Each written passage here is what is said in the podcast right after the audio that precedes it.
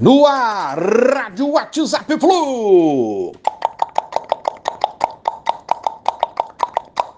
Bom dia, galera. Aça Tricolor. 20 de março de 2023. Após a sensacional vitória de 7 a 0 sobre o Volta Redonda, a torcida do Fluminense ainda comemorando o feito, acompanhou quem seria seu adversário nas finais do Cariocão 2023. Deu Flamengo. Dois jogos previstos aí para 2 e 9 de abril, dois domingos, né, sem vantagem para ninguém. Se der empate no placar agregado, o título se resolverá nos penais.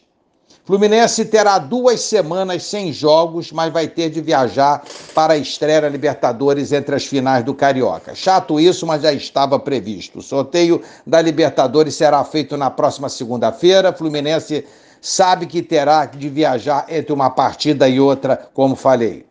Fluminense está atento também à situação do André e do Arias. André que estará servindo a seleção brasileira para o amistoso contra o Marrocos no próximo sábado e o Arias com dois jogos para cumprir pela seleção colombiana. Jogadores que estão muito, muito bem fisicamente e tecnicamente.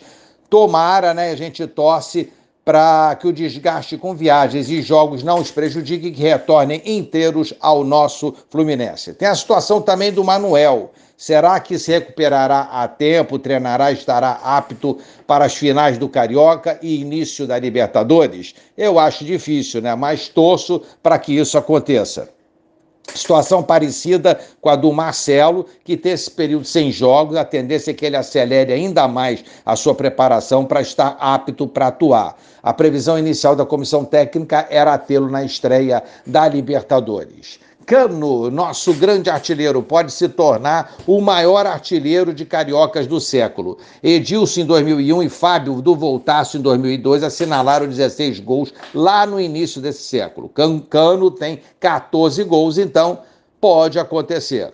Torcidas do Flu iniciaram campanha de arrecadação de recursos para a realização de festa nos Jogos do Flu como mandante na fase de grupos da Liberta. Show de bola!